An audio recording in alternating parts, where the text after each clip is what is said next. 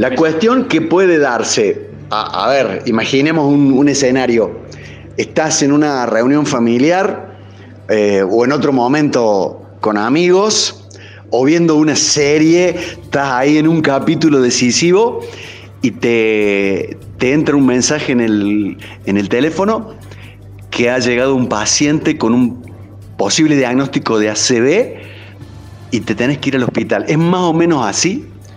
En realidad, en mi caso, eh, ya me llaman con el paciente por un ACV. Nosotros tenemos diferentes formas de ACV. Eh, el ACV que hoy nos toca eh, es el ACV isquémico, que es aquel por la falta de irrigación, eh, es decir, se tapó la arteria. No es que se rompió algo que hizo una hemorragia, que es el otro, sino que es el más frecuente, que es el 80-85% de los casos, que es el ACV isquémico. Bien. El ACV isquémico es la interrupción al flujo de la sangre en una arteria del cerebro por diferentes causas que, bueno, no, no vienen al caso.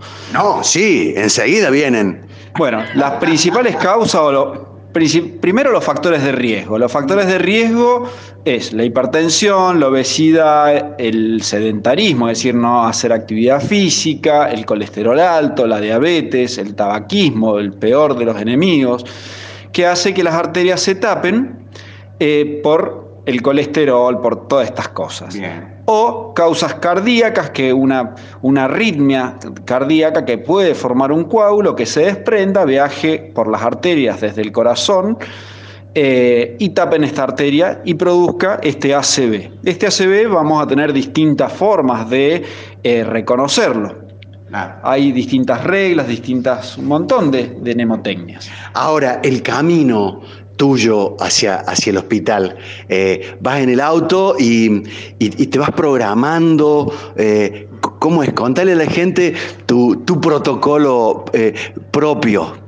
Esto ya, ya está aceitado, el paciente, por decirlo así, ya está cocinado, ya, lo, ya hubo un médico en la guardia que lo reconoció, primero una familia que lo reconoció, un servicio de emergencia, una familia que lo llevó, un médico que lo valoró, que llamó un neurólogo, y ahí recién entró yo en escena, porque yo, el tratamiento del ACV, hoy el ACV tiene tratamiento. Y eso es lo más importante y lo que hay que destacar, que no es como años anteriores, ah, era un ACV y no había nada que hacer. Hoy tenemos 6 a 8 horas iniciales desde que empiezan los síntomas para tratarlo. Y ahí es donde entro yo, en el tratarlo. Eh, antes entra el servicio de neurología, que es quien lo reconoce y... Eh, quien más me activa a mí es ellos. Son ellos porque hacen un primer tratamiento, si están dentro de un cierto horario, y ya pasado ese horario u otras características que no vienen al caso, es donde me llaman a mí para hacer la terapéutica endovascular, que se llama. ¿Qué es lo que es básicamente? Es, en, o sea, yo ya voy, si vamos a la pregunta puntual, yo ya voy programado que tengo este paciente o esta persona de que tiene tal cosa y tiene tapada tal arteria en tal lugar. Entonces yo ya voy para meterlo directamente a la sala de hemodinamia, eh, donde hacemos un estudio que es a través de la ingle, con catéteres, es decir, mangueras especiales que llegan hasta el cerebro y por dentro de esa manguera tenemos dos formas de sacar ese coágulo. Sean ustedes bienvenidos a una nueva emisión de los temas médicos, el programa de salud del Hospital Italiano en Radio Sucesos. Qué interesante, ¿no? Este caminito. ¿Te imaginas yendo al lado del doctor? Qué adrenalina. Es el doctor Matías Cuaglia del Servicio de Neurocirugía y Endovascular del Hospital Italiano de Córdoba, quien hoy nos regala una buena parte de su tiempo. Eh, eh, doctorazo, gracias desde ya. ¿Y qué es esto de endovascular? Bueno, como la palabra lo dice, endo es dentro del vaso, porque nosotros vamos navegando con estos mangueritas o catéteres eh, específicos dentro del vaso hasta llegar e identificar el sitio donde se ocluyó, donde está ese coágulo. ¿sí? Eh, decías recién que se ingresa por la ingle este, y, vas, ¿qué vas? ¿Por una vena? ¿Vas por una arteria? ¿Vas en contra de la corriente? Vamos por una arteria eh, primero por la arteria aorta y de esa arteria aorta nos vamos a ir a meter a las distintas arterias que van hacia el cerebro. ¿sí? Ah, Son un montón de ramificaciones que, hay dentro de esas arterias y nosotros lo vamos viendo en vivo eh, a través de un equipo específico que se llama angiógrafo, no viene al caso, eh, y vamos eh, hasta llegar a la arteria mucho más chica, imagínense que hay a, la arteria que generalmente vamos, es una arteria que mide entre 4 y 3 milímetros de diámetro, o sea, algo muy, muy finito y muy delicado.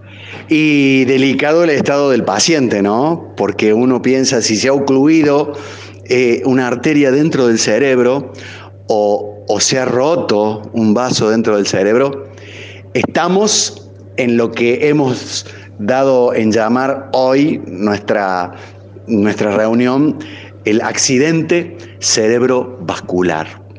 Y, y cuando yo escucho accidente, doctorazo, pienso en algo que, se podía prevenir. O, está mal nombrada esta patología? Bueno, eso, uno de mis maestros, eh, donde me formé en lo endovascular, él no, nos, no le gustaba usar la palabra accidente, porque justamente él hablaba que era un ataque, no un accidente. ¿sí? Si bien la mayoría lo nombramos como accidente, eh, incluso yo, pero bueno, él decía que era un ataque, porque realmente es un ataque cerebrovascular por el daño eh, que le genera y la discapacidad que genera para esta persona y esta familia.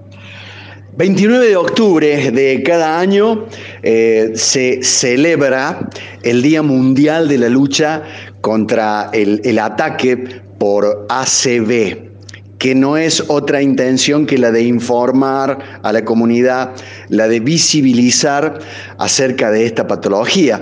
Pero claro, el doctor Quaglia y, la gente de, neurología y neurocirugía del Hospital Italiano lo ven todo el año. Ese es el año, es el momento del ACV. ¿Qué frecuencia tiene esto, eh, doctor?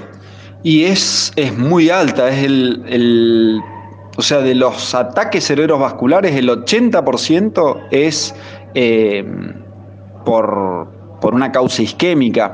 Y si lo vamos a ver mundialmente, es la segunda causa de discapacidad y hasta de mortalidad en realidad es la primera causa de discapacidad y la segunda causa de mortalidad o tercer causa hoy es medio discutido. Pero o sea, lo que vamos es que algo extremadamente frecuente, muy frecuente, acá no importa raza, religión, sexo y hasta años, si bien obviamente es más frecuente en pacientes más añosos o mayor de a partir de los 55 60 años, pero en jóvenes por otras razones también se da. Todo lo que hay que saber, todo lo que es necesario para reconocer un accidente cerebrovascular. Enseguida te vamos a contar qué significa el abrazo con H y con S al final. A, bra, so. Si hoy aprendes eso, nos vamos a sentir muy satisfechos con el doctor Matías Cuaglia en los temas médicos.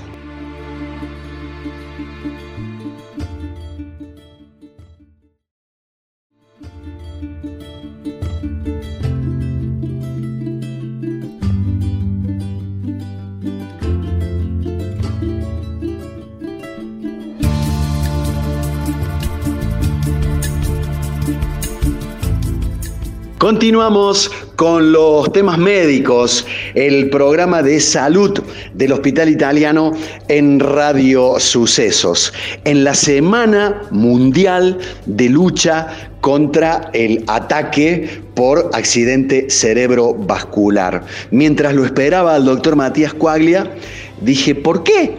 Será el día del ACB, el Día Mundial porque así lo determinó la Organización Mundial de la Salud en el año 2008 para tratar de visibilizar, informar, difundir, llevar a la comunidad estas cuestiones, donde cada minuto cuenta, como dice el video que ha grabado el servicio de neurología del hospital italiano. ¿Es tan así, Doc, eh, que el, tiempo, las agujas del reloj eh, van para adelante ¿Y en contra del pronóstico? Sí, totalmente. Eh, está demostrado que por cada mm, minuto se, se pierden 1.9 millones de neuronas ah. eh, del cerebro normal. ¿sí? Eh, al perder neuronas, perdemos años, por decir así, y funciones. ¿sí? Eh, funciones estamos hablando de falta de movimiento de una parte del cuerpo, falta del habla, falta de visión, son múltiples las los problemas que pueden llegar a, suceder. Bien, lo llaman al doctor Coaglia del Servicio de Neurocirugía y Endovascular del hospital, llega y, se encuentra con un paciente en la, en la, camilla, en la guardia, se encuentra en, en hemodinamia, en rayos, se lo encuentra en el quirófano, se lo encuentra en terapia. ¿Dónde es habitualmente ese, acá está el paciente Brizuela, mire cómo está, doctor? generalmente este paciente, como ya fue visto por otros médicos y ya fue muy bien diagnosticado por, por otras partes, otros servicios y otras especialidades del hospital, nosotros ya llegamos para hacer el tratamiento, o sea, para hablar con la familia, para reevaluarlo al paciente, pero eh, para, básicamente para hacer el tratamiento que es en la sala de hemodinamia. Es decir, o lo vemos en la guardia o ya lo vemos en el tomógrafo o en el resonador, es decir, ya cuando se te acaba de terminar de hacer el estudio con el diagnóstico, o ya directamente cuando lo estamos preparando para ya hacer el procedimiento, la terapéutica, el tratamiento en la sala de hemodinamia. ¿Qué, ¿Cuál es el caso típico? ¿Es un masculino, un femenino? Eh, nos encontramos con un paciente lúcido, ubicado en tiempo y espacio, con déficit motor. Eh, ¿Cuál es la típica, doctor Coaglia? Eh, en el mejor de los casos nos encontramos con un paciente despierto y colaborador, pero muchas veces nos encontramos pacientes que están con, que no comprenden lo que, lo, habla, que, lo que hablamos o que comprenden lo que hablamos pero no lo pueden expresar. ¿sí? o nos encontramos a un paciente que esté en coma. ¿sí? Mm. Eh, son, es una variabilidad muy grande. Eh, ¿Hombre o mujer? Y es más frecuente en la mujer eh, que en el hombre, pero es como dije, no, no, no va a, determinar el sexo, o sea, afecta a todos los sexos, a, ambos sexos. Doc, em, por ahí estuve macheteando, ¿no? mientras te esperaba. Leí que existen de dos tipos. Contanos de, qué se trata y, si me tiene que tocar uno, ¿cuál elijo? Eh, ah, yo no elijo ninguno de los dos. bueno, es una forma. Si, si podés elegir entre una fractura de fémur y una pancreatitis, elijo la fractura de fémur. Sí, difícil, difícil elegir acá. Eh, una elección no muy linda.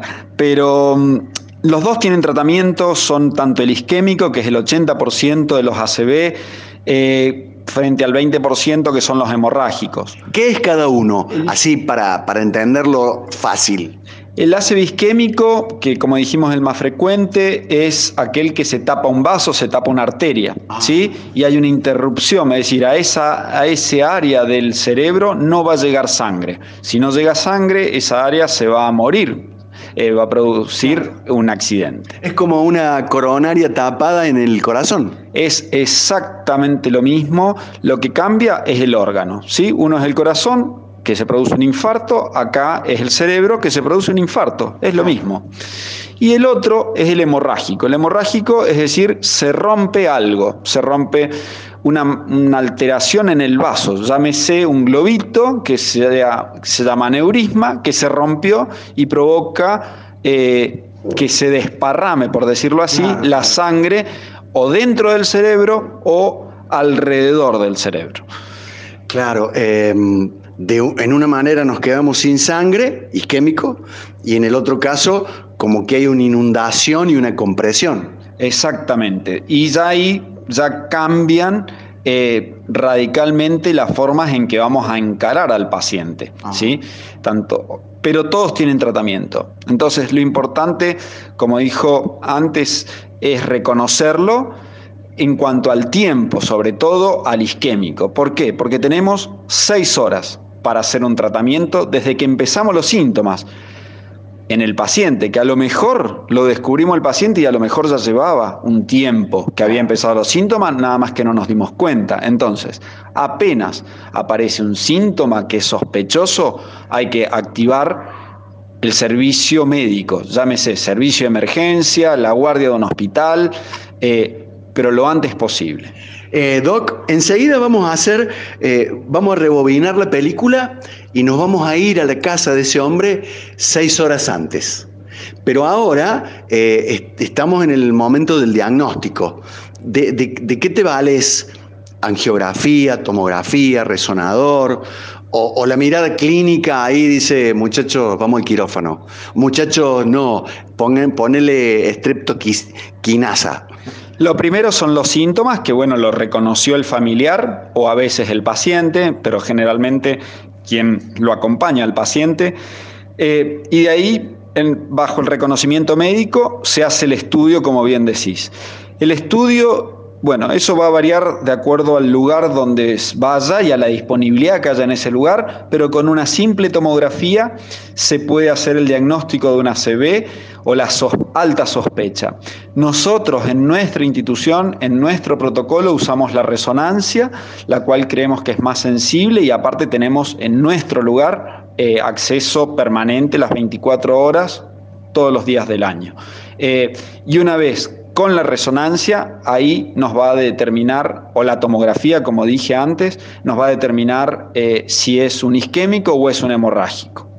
Em, en el caso de que descubramos que eh, es isquémico, para, para preguntarte, eh, ¿hay, cosas para hacer de inmediato y que puedan salvar territorio cerebral em, comprometido? Sí, fundamental, fundamental. Eso desde el año 1995, o sea, estamos hablando hace 25 años atrás que ya hay un tratamiento, que se lo conoce poco. Todos saben que para, las, para el infarto de, de corazón hay tratamiento, pero nadie sabe, o pocos saben, perdonen, que para el ataque o el infarto del cerebro también hay tratamiento. Y como les decía, desde el año 95, 25 años atrás, cuando estamos dentro, hoy por hoy, dentro de las cuatro horas y media que empezó, podemos infundir un líquido por una vena que hace que se disuelva el coágulo. Ah. ¿Sí? Pasada esas cuatro horas y media, ya no debemos hacer esta infusión de este medicamento y ya hay que ir a, la, a un tratamiento endovascular en la sala de hemodinamia que es pinchando la arteria a nivel de la ingle, subiendo con catéteres, con mangueras especiales o específicas, y por dentro de estas mangueritas subimos un stent especial que hacemos que atrape ese coágulo y lo retiremos y lo saquemos. ¿Sí? Doctor, estamos hablando de arterias de qué calibre, como para que la gente tenga una, una idea de, la punta de una virome, del capuchón de una virome, de, un cabello, eh, para, para que nos imaginemos dónde estamos metiendo un catéter. Claro, la arteria, imagínense que es menor al grosor de una virome, es o de una VIC, la virome VIC, la que todos conocemos y a ese La parte de adentro, la que tiene la tinta. La que tiene la tinta y quizás también en alguna arteria que pueda ser del grosor de afuera, del ah. plástico, digamos. Pero imagínense, es muy finito, es realmente muy finito el tamaño de la arteria y encima nosotros tenemos que ir por dentro con algo más finito para que pueda entrar dentro de esa arteria. Claro, y llevar un globito en la punta o un stent, como decís, Em, y está dentro del cerebro de la persona. Exactamente, estamos trabajando ya en una arteria de adentro del cerebro de, ese, de ese paciente.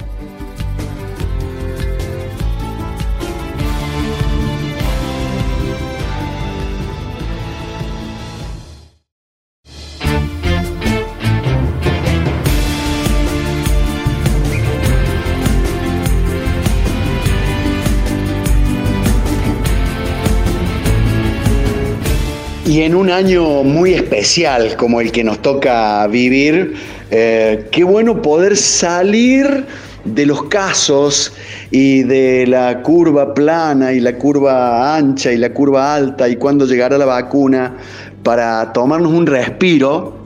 Pero claro, viene el doctor eh, Matías Coaglia y, nos mete con el Día Mundial de la lucha contra el ataque del accidente cerebrovascular.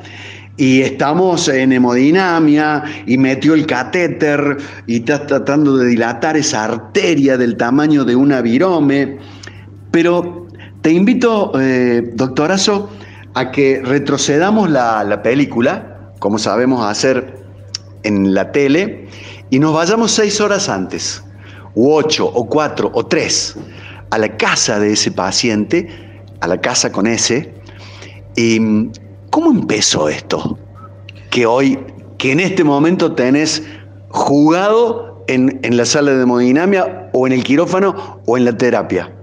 Sí, antes lo primero que es algo muy importante que vos dijiste, eh, todos hoy estamos con el COVID, eh, todo es COVID y es mucho más frecuente el ACV que el COVID. Entonces, y los ACV no han dejado, no están en pausa. Si vamos a la película de la grabación, no están en pausa hasta que pase el COVID. El ACV sigue. Y hay que reconocerlo, porque para poder tratarlo necesitamos de la población que sepa que es un ACV que sepa reconocer un ACV, porque es fácil reconocerlo cuando ya el paciente no mueve un brazo, no mueve una pierna, pero por ahí hay antes cositas que pasan desapercibidas, que parecen sonzas, que, ay, acostate un ratito y se te va a pasar, y pasó el ACV y pasó el tiempo de ese paciente para tratar ese ACV. Entonces, ¿qué hay que hacer? Hay reglas, hay mnemotecnias, hay formas de memorizar para poder reconocer. En este momento, doctor, en, en, en el Facebook de Radio Sucesos hay un video del servicio de neurología. Aprovechamos para mandarle un gran saludo a la doctora Pamela Dorrego, la jefa, y toda, y toda la muchachada que lo integra, donde han eh, desarrollado cómo reconocerlo y la técnica del abrazo. Abrazo con H y con S. Tenemos un por de errores de ortografía cuando inventamos las cosas y todo esto gracias a, la doctora Dorrego. Eh, ¿Abrazo qué es? Abrazo dijimos con H, HA de habla, ¿sí? Una alteración en el habla, una alteración en la palabra, que no entiende, que no sabe decir, que le sale con la lengua bola, como a veces decimos, ¿sí? Bra de abrazo, de brazos, es decir, se le cae un brazo, se le cae una pierna, quiere agarrar las cosas con la mano y se le caen, no la domina, no puede. Hizo de sonrisa. Vemos que el labio se le cae para un costado, que cuando toma agua se le derrama el líquido por el costado. Todas esas cosas que no son normales y no es, ay, quizá estoy un poquito nervioso y ya se me va a pasar. No. U otra forma, que es un poco más de cosas que podemos nombrar, es la regla de las 5C. De las cinco letras C. Exactamente. ¿Por qué? La primer C es de cabeza. Cabeza porque hay un dolor, un dolor muy muy fuerte como un dolor que nunca tuvo, no ese dolor que solemos tener porque me estoy nervioso, porque estuve al sol, no, es un dolor que nunca en su vida tuvieron, tuvieron y aparece muy de repente. C de cabeza, dolor. La otra C de cuerpo. ¿Por qué? Por lo que dijimos recién, de la debilidad, ya sea una debilidad de un brazo, de una mano, de una pierna, de un pie. No hace falta que sea una debilidad completa. Podemos tener una debilidad de cualquier parte del cuerpo y ser una ACV. La tercer C, dijimos, cabeza, cuerpo, confusión. El paciente que está, que no recuerda, que se perdió, que en qué día está, que no reconoce a la familia o que está hablando sonceras, que está hablando cosas que no son. ¿Sí? Está confuso, no entiende y no es habitual que le suceda este tipo de cosas. La cuarta C, la de ceguera, ya sea de un ojo o de otro ojo. ¿Sí? que tiene una alteración en la visión, que se atropella las cosas y es porque en realidad no está viendo bien. Y lo último, la caminata, que camina con dificultad. Pero esta dificultad no solamente por la falta de fuerza, sino por pérdida del equilibrio, pérdida de la coordinación, que camina como borracho y obviamente no fue por haber ingerido eh, alcohol. Eh, pero bueno, uno lo puede confundir. O tomó un vasito de, de, vino y empezó con los síntomas. Sí, pero un vasito no va a hacer que te confuso o que camine mal. Entonces, no minimizar los síntomas. No decir, ah, por esto, anda a dormir un ratito y se te va a pasar. Claro. Es el peor error y es lo que muchas veces vemos. Eh, Doc, por supuesto que si llega a tener eh, los famosos factores de riesgo que, que vamos a, a charlar en un rato, con, con, mayor ahínco le tenemos que poner eh, atención. Exactamente.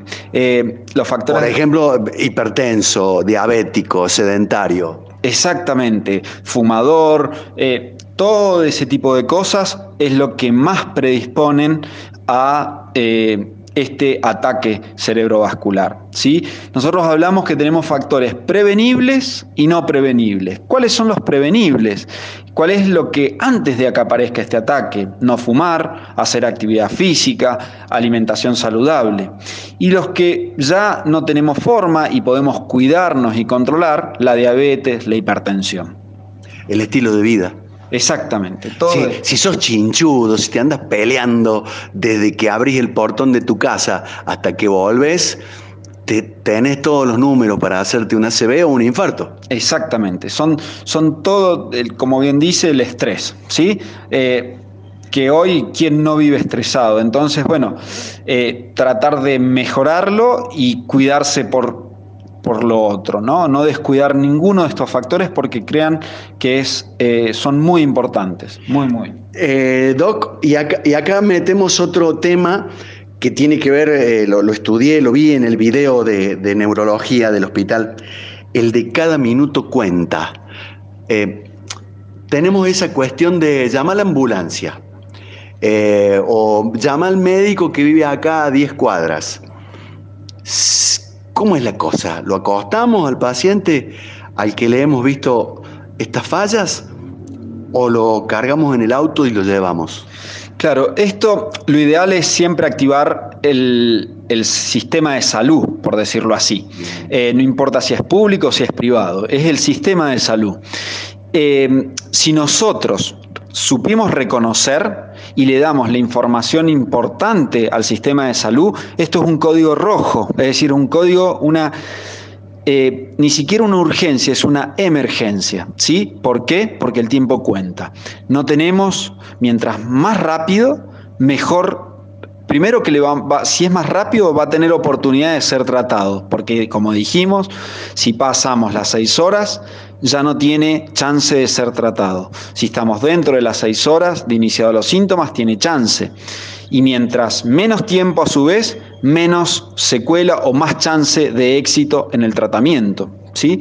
Entonces, Obviamente, si la ambulancia no tiene acceso, no esto, no el otro, y el paciente está en condiciones de que lo traslademos, y sí, riesgo-beneficio, como decimos, es mejor que lo trasladen.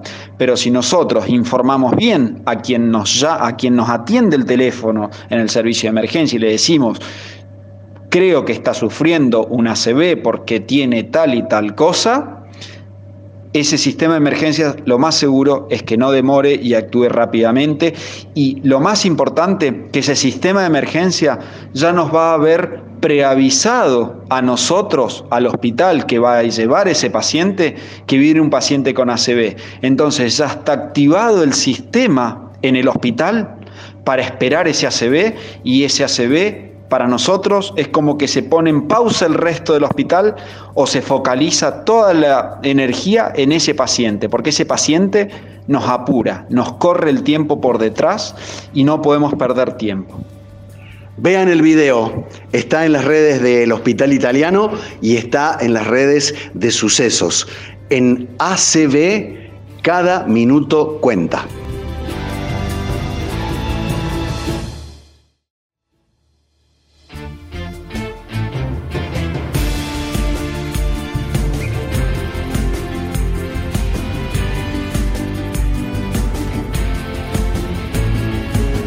Benditos sean los profesionales del equipo de salud que han estudiado para que esta historia cambie.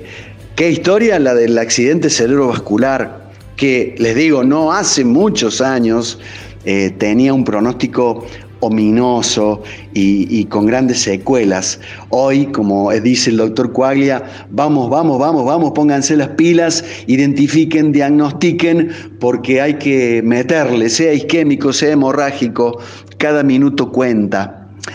Y se me ocurre pensar, eh, doctor, en medio de esta pandemia y la cuarentena y los protocolos, la consulta neurológica espera, el, paciente está esperando que pase todo esto para ir al hospital. ¿Ha disminuido la consulta en, vuestro gabinete?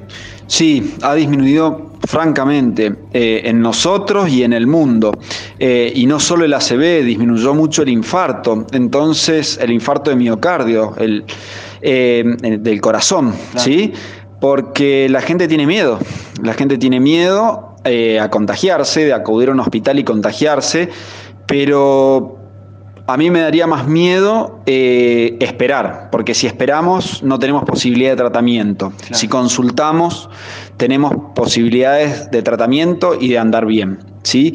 Entonces, eh, hoy todos los hospitales, y yo hablo del italiano, que es el que más conozco y donde me desenvuelvo más, hay muchos protocolos, muchas medidas de cuidado eh, para evitar el contagio. Eh, sí, hoy se ha vuelto, digamos, eh, un lugar seguro. Sí, hoy en todas las instituciones, hoy se ha aprendido en estos meses, nos ha ayudado a aprender mucho, nos falta mucho para aprender de este bicho del COVID, pero eh, los protocolos sí se conocen, sí se saben y sí se desempeñan bien. Entonces, eh, no hay que tener miedo a acudir, hay que tener miedo a las consecuencias de no acudir a la consulta. Además, el servicio de telemedicina del OSPI eh, funciona, funciona las 24 horas, los 7 días de la semana, los, los 30 del mes, donde se, se comienza la consulta y es como el primer screaming, ¿no? 410-6500 y, tenemos ahí la posibilidad de, la detección precoz de lo que está ocurriendo. Sí, sí, es así. Y, hace varios años atrás, 10 años atrás, cuando yo empecé, eh, el ácido isquémico en mi lugar, en mi institución, no teníamos forma de tratarlo. Eh, porque esto del tratamiento, si bien hay una de las partes del tratamiento, que es por esto de infusión de un líquido por vena, eh, está desde el año 95, hoy, hasta hoy todavía no es muy reconocido o, muy eh, difundido. Entonces lo que hoy se está haciendo con el apoyo acá em, de Radio Sucesos, que es la difusión, la campaña contra la ACV, eh, es que la gente conozca que tiene tratamiento. Y después el otro, el que hacemos por, en la sala de hemodinamia con un STEN, es mucho más nuevo, lo que, que está autorizado a hacerse, que es el año 2015, es decir, algo nuevo, hace cinco años que esto está demostrado que sirve. Doc, ¿y en qué casos, si es que lo hay, eh, hay que ir al quirófano? Y hay que eh, hacer la craneotomía clásica eh, en la que años A, uno decía que llegue el neurocirujano para tener una chance quirúrgica. Sí, en el ACV isquémico, cuando llegamos a la craniotomía, es cuando ya llegamos tarde, cuando ya el ACV se estableció y el cerebro se hinchó y el paciente, si no le sacamos el hueso para darle espacio a ese cerebro que se expanda, inevitablemente va a fallecer. Pero no quiere decir que este paciente, por más que hagamos esta cirugía, no va a quedar altamente secuelado, con, con muchos déficits. Entonces, por eso es el tiempo, es reconocerlo, llegar temprano para no llegar a esto, ¿sí?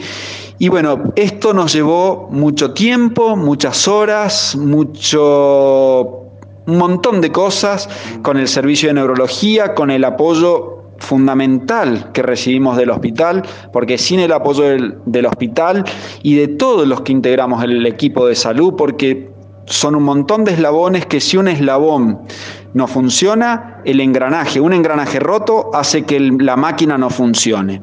Entonces, esto eh, de reconocer y de estar, y nosotros hace aproximadamente siete años le diría que estamos haciendo el tratamiento del ACV en el hospital italiano, eh, nos llevó este año eh, a recibir un galardón, un premio eh, que otorga la Organización Europea de la ACB y la Organización Mundial contra la ACB, donde otorgaba en base a un montón de protocolos y estándares que había que cumplir el premio oro, el premio eh, platino y el premio diamante. Nosotros recibimos el premio platino Fuimos la única institución del interior del país en recibirlo y una de las cinco o seis, si no me equivoco, en el país. Todas las demás fueron en, Buenos Aires, eh, en Capital fundamentalmente, eh, pero bueno, eh, eso nos enorgulleció, pero no por el hecho de recibir un premio, sino porque eran entidades serias y que nos decían que veníamos haciendo bien las cosas. Pero para seguir haciendo bien las cosas eh, queremos pacientes con buen resultado y para pacientes con buen resultado tenemos que educar a la población para que nos llegue a tiempo y podamos ayudarlos. Por eso eh, vamos a, reiterar en, el final, Doc, eh, la, la, mnemotecnia del abrazo con H y con S. Tres, tres sílabas. A, brazo. A de habla, que hay una alteración en la palabra del paciente que no puede expresar o que no puede comprender. Bra de brazos, pero en realidad brazos o piernas, que hay una falta de fuerza, que se cae, que uno se lo levanta y se cae, que quiere agarrar un vaso y se le cae el vaso de la mano hizo de sonrisa, ¿ah? que le pedimos que haga una sonrisa y no puede porque tiene el labio caído. ¿sí? Todo eso son síntomas o signos, por mejor dicho, de que el paciente puede estar sufriendo un ACV, un ataque cerebrovascular que debemos reconocer y alertar rápidamente. Porque cada minuto cuenta. Y mientras el doctor Coaglia eh, hablaba, yo iba tratando de hacer una suma de dinero cuánto cuesta un, paciente con un ACV. Eh, desde el diagnóstico, los, los métodos y la maquinaria que tiene que ponerse a funcionar, cuánto cuesta reducir esa isquemia, eh, ni hablemos una cirugía cerebral, cuánto cuesta luego en, en unidad de cuidados intensivos, cuánto cuesta después su rehabilitación y su compromiso secuelar. ¿Cuánto, cuánto dolor y tristeza eh, le cuesta a la familia y al ambiente donde esa persona se desenvuelve? Y me mira el doctor como diciendo, ¿y para qué te metiste en eso? Para darle valor a la prevención. A lo, a lo, importante que es si sumamos todo eso en plata, en angustia, en dolor, en tristeza, en, desesperanza. Macho, comamos mejor, vivamos mejor. Si fumas, deja el pucho. Hace una buena dieta. No te olvides del ejercicio. No seas un chinchudo de M. ¿Qué te parece, doctora So? Totalmente, totalmente. Em, la medicina más cara, la medicina la dividimos en tres, primaria, secundaria y terciaria. La primaria es la prevención. La secundaria es la que ya tenemos que hacer el tratamiento. Y la terciaria, la terciaria es la rehabilitación. Pero cuando llegamos a la secundaria y la terciaria, llegamos tarde. Y la secundaria y la terciaria es la más cara. La más barata, como dice Vichy, es la primaria, ¿sí? La más barata y la más fácil de llevar a cabo es educando, informando y tomando conciencia, ¿sí? Y acá estábamos midiendo parámetros económicos y partes funcionales de esa persona, y pero lo más importante es la pérdida o lo que genera en, esa, en ese núcleo, en esa familia, tener un paciente que, porque no hace falta que sea mi abuelo de 80 años, puede ser mi papá, mi esposo de 55, que trabajaba, que era el que la fuente, o la mayor fuente, o una de las fuentes, el 50% de las fuentes de ingreso de esa casa. Entonces, imagínense que ese paciente ahora lo tenemos en la habitación, todo el tiempo postrado, alimentado por una sonda, sin poder abrazarnos, sin poder disfrutarlo, y encima piensen todo lo que genera. Eh, es un poco eh, feo por ahí como lo decimos, pero hay veces que hay que decirlo así para que tomemos conciencia.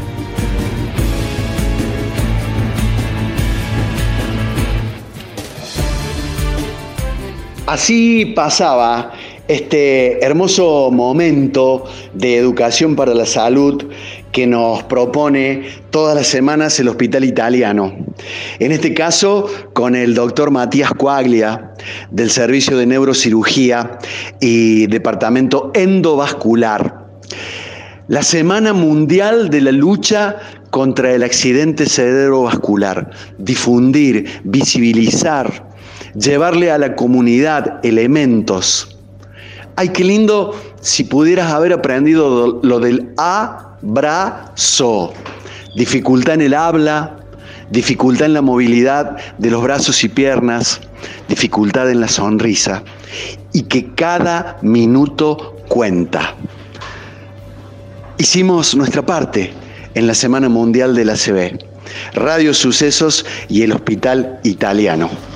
Sean ustedes cuidadosos, sean ustedes gentiles, sean ustedes eh, capaces de aprender cada una de estas cosas, porque podemos salvar vidas, porque cada minuto cuenta, porque la vida quizás no sea la fiesta grande que todos esperábamos, pero al fin y al cabo es el regalo que tenemos.